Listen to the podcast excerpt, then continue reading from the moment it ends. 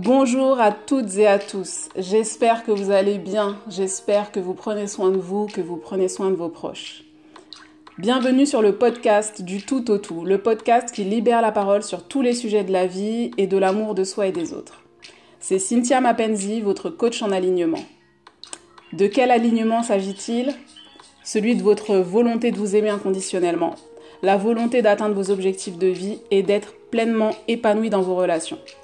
Oui, parce que Mapenzi, c'est la volonté de revenir à l'amour de soi. Après avoir travaillé plus de 10 ans dans le domaine des relations humaines en tant que travailleur social, c'est tout naturellement que j'ai souhaité m'orienter dans le domaine du coaching, après m'être formée à différentes techniques et différents outils comme la, la programmation neurolinguistique, l'intelligence émotionnelle, etc. Le coaching, ça a apparu pour moi comme la suite logique pour accompagner les personnes à sortir de leur vulnérabilité et à aller exploiter leur potentiel. Plus qu'un métier, le coaching, c'est une fonction, celle d'aider l'autre à voir depuis l'extérieur ce qu'il ne voit pas à l'intérieur. Et euh, je continue moi-même à me former quotidiennement à l'aide de mes mentors. Bah oui, parce que un coach qui n'a pas lui-même de coach, selon moi, est dangereux. Comment je pourrais prôner ce que je ne m'applique pas à moi-même? Se dire qu'on sait déjà tout, c'est se fermer la possibilité d'apprendre de nouvelles choses et d'évoluer.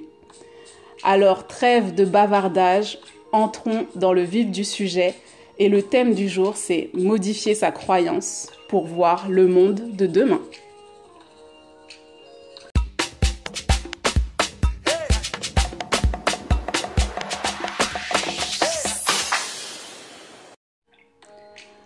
Alors aujourd'hui, nous allons d'abord parler d'avenir, puis de croyances et de comment modifier ces croyances. Hmm, voir le monde de demain, voir l'avenir. Quand tu penses à ton futur et que tu l'imagines, comment tu te sens? La vision est-elle agréable ou plutôt source de crainte? Il y a une, citation de euh, Lao Tzu qui m'a beaucoup inspirée. Il disait Si tu es déprimé, tu vis dans le passé. Si tu es anxieux, tu vis dans le futur. Si tu es en paix, tu vis dans le présent. Cette citation m'a donné à voir qu'il n'y a que dans l'instant présent qu'on avait un réel impact, puisque le passé a déjà filé et que le futur n'est pas encore. Et pour la majorité d'entre nous, le futur semble ce qu'il y a de plus incertain. Nous n'allons pas faire de débat philosophique sur le temps, sa relativité, sa subjectivité. Là n'est pas mon propos. Alors, pour faire simple, disons que nous avons à chaque instant de nos vies deux options. Deux options. Soit penser qu'un passé désagréable va conditionner notre futur, soit penser que nous avons toutes les clés pour vivre la vie que nous désirons, et ce, peu importe notre passé et notre histoire. Voyons la première option. Tu as forcément entendu dans ton entourage, ou il t'est peut-être déjà arrivé de dire Ah, mais ça marchera pas, de toute façon, je suis pas quelqu'un de chanceux, je ne peux pas y arriver, euh, je ne suis pas doué dans ce domaine, ou encore euh, Je travaille là depuis tellement longtemps que de toute façon, je ne sais pas bien ce que je pourrais faire d'autre. Et à ce moment-là, il y a toujours un exemple bien concret pour illustrer ce qui se dit. Et encore une fois, l'idée n'est pas de juger si c'est bien ou c'est mal, c'est juste de constater. Un ami proche me disait, Cynthia, si la pensée est petite, le résultat sera petit. On parle de croyances limitantes, moi je parle de, de malédiction, de petites malédictions qu'on se lance à soi-même en se percevant comme un être limité et en imaginant l'avenir comme un champ réduit où il n'y aurait qu'un petit chemin, un tout petit chemin à peine éclairé. Qui s'exprime réellement dans ces mots? Je répondrai la peur. Cette voix parasite qui est là pour nous dissuader au moment où on a des décisions importantes à prendre, lorsqu'on veut tenter quelque chose de nouveau ou tout simplement euh, lorsqu'on souhaite dire non à une habitude dont on ne veut plus. Cette voix, j'ai appris à m'en amuser, à lui parler, à en faire un allié plutôt qu'un ennemi.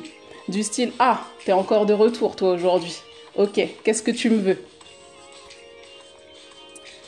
Oui, il y a quelques années maintenant, j'ai choisi la deuxième option, celle de croire que tout est possible, et ce malgré son histoire passée. Pourquoi? Parce que je me suis dit que dans les 7 milliards de personnes que nous sommes, il y a forcément au moins, au moins une personne qui a une histoire similaire à la mienne, mes blessures de femme, et qui a réussi à les dépasser.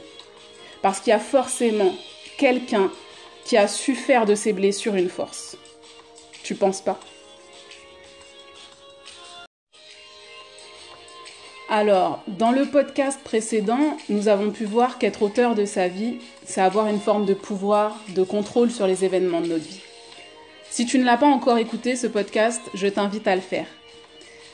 J'ajouterais qu'être auteur de sa vie, c'est être comme un visionnaire qui a déjà vu sa victoire. Un visionnaire qui crée ce qu'il a imaginé et pensé. Mais comment voir sa victoire si on se perçoit comme un être limité, si on a intégré profondément cette croyance. Alors voyons déjà, pour commencer, ce qu'est une pensée et ce qu'est une croyance. Une croyance, c'est une pensée ou un système de pensée auquel on a adhéré, que l'on tient pour acquis, comme vrai, comme réel. Et pour faire simple, une pensée, c'est une représentation imagée dans notre cerveau à propos de quelqu'un ou de quelque chose il va y avoir des pensées qui provoquent en nous des sentiments agréables et d'autres moins agréables. Il faut savoir qu'aucune pensée n'est neutre. Chaque chose que tu vas observer ou à laquelle tu vas penser correspond forcément dans ton corps à une émotion. Même la chaise de ton salon. Alors à partir de là, fais un exercice simple à propos de toi-même. Prends une feuille et un stylo et demande-toi qu'est-ce que je crois à mon sujet? Quelles sont mes croyances à, mon égard Et puis note, voilà, je suis quelqu'un comme ci, je suis quelqu'un comme ça. Et vois le résultat. D'une part, tu verras si ces croyances sont le fruit de ton éducation, de la société dans laquelle tu as évolué, de ton entourage, si c'est des phrases que tu te répètes parce qu'on te les disait. Et dans, un second temps, tu ressentiras en fait lesquelles provoquent en toi un sentiment agréable et lesquels non. Rappelle-toi, deux options. Soit conserver cette croyance qui provoque un sentiment désagréable, soit s'en débarrasser. Alors comment on modifie une croyance? Je répondrai en modifiant sa perception. Une fois que tu as rendu euh, tes croyances beaucoup plus conscientes à ton égard, comme tu viens de le faire, et ça peut se réévaluer à tout moment de l'année, il s'agit là de s'aimer véritablement. Oui, je sais, ça paraît bateau, mais euh, se donner de l'amour, c'est accepter ses qualités et ses défauts. C'est accepter ses zones d'ombre, ses zones de lumière. Accepter qu'on puisse être brillant et des fois beaucoup moins. S'aimer, euh, c'est également se rappeler que les croyances sont le fruit de notre conditionnement, de notre programmation. Donc, c'est OK en fait. Patience.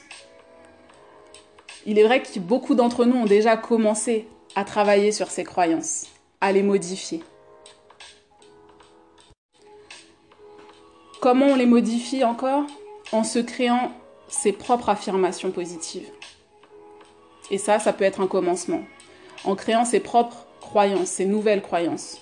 Tu peux très bien décider aujourd'hui d'être quelqu'un de sociable, de plus expressif, de plus extraverti. Qui a dit qu'on ne pouvait pas changer, qu'on ne devait pas changer? Comment encore on modifie ses croyances? En faisant pencher la balance du bon côté.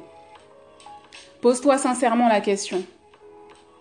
Je préfère voir mon succès ou mon échec. Oui, parce qu'il s'agit là d'être honnête avec soi-même. Il y a des fois où tu peux ne pas te sentir prête pour le changement. Et ça aussi, c'est OK. faut en avoir conscience. Avoir conscience de quelle étape, à quelle étape tu te trouves. Je vais prendre l'exemple des relations amoureuses. Est-ce qu'il t'arrive encore aujourd'hui de ressentir de la rancœur ou du ressentiment pour des histoires passées qui t'ont blessé? Est-ce que tu revis les mêmes schémas et les mêmes déceptions amoureuses?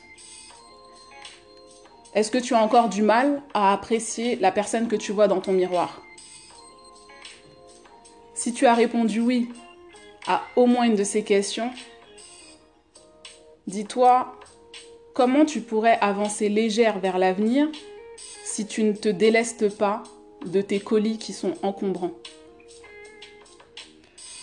Voilà pourquoi j'accompagne spécifiquement sur les émotions, pour pouvoir les nettoyer et faire place neuve.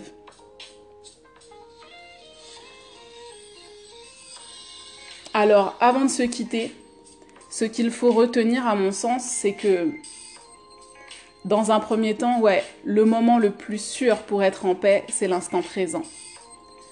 Et euh, les méditations pleine conscience, par exemple, sont un très bon moyen de s'ancrer davantage dans le présent. Vous en trouverez des tonnes de très bonnes sur Internet. Deuxièmement, je dirais que les croyances sont des systèmes de pensée qui se répètent. Elles sont le fruit d'un conditionnement, d'une programmation. Et comme tout programme, les croyances aussi peuvent être modifiées, peuvent être changées et remplacées. Les croyances en tout cas qui limitent votre épanouissement.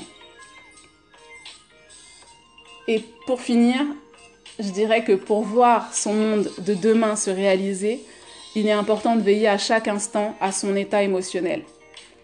Il s'agit d'être bienveillant envers soi, d'y aller étape par étape.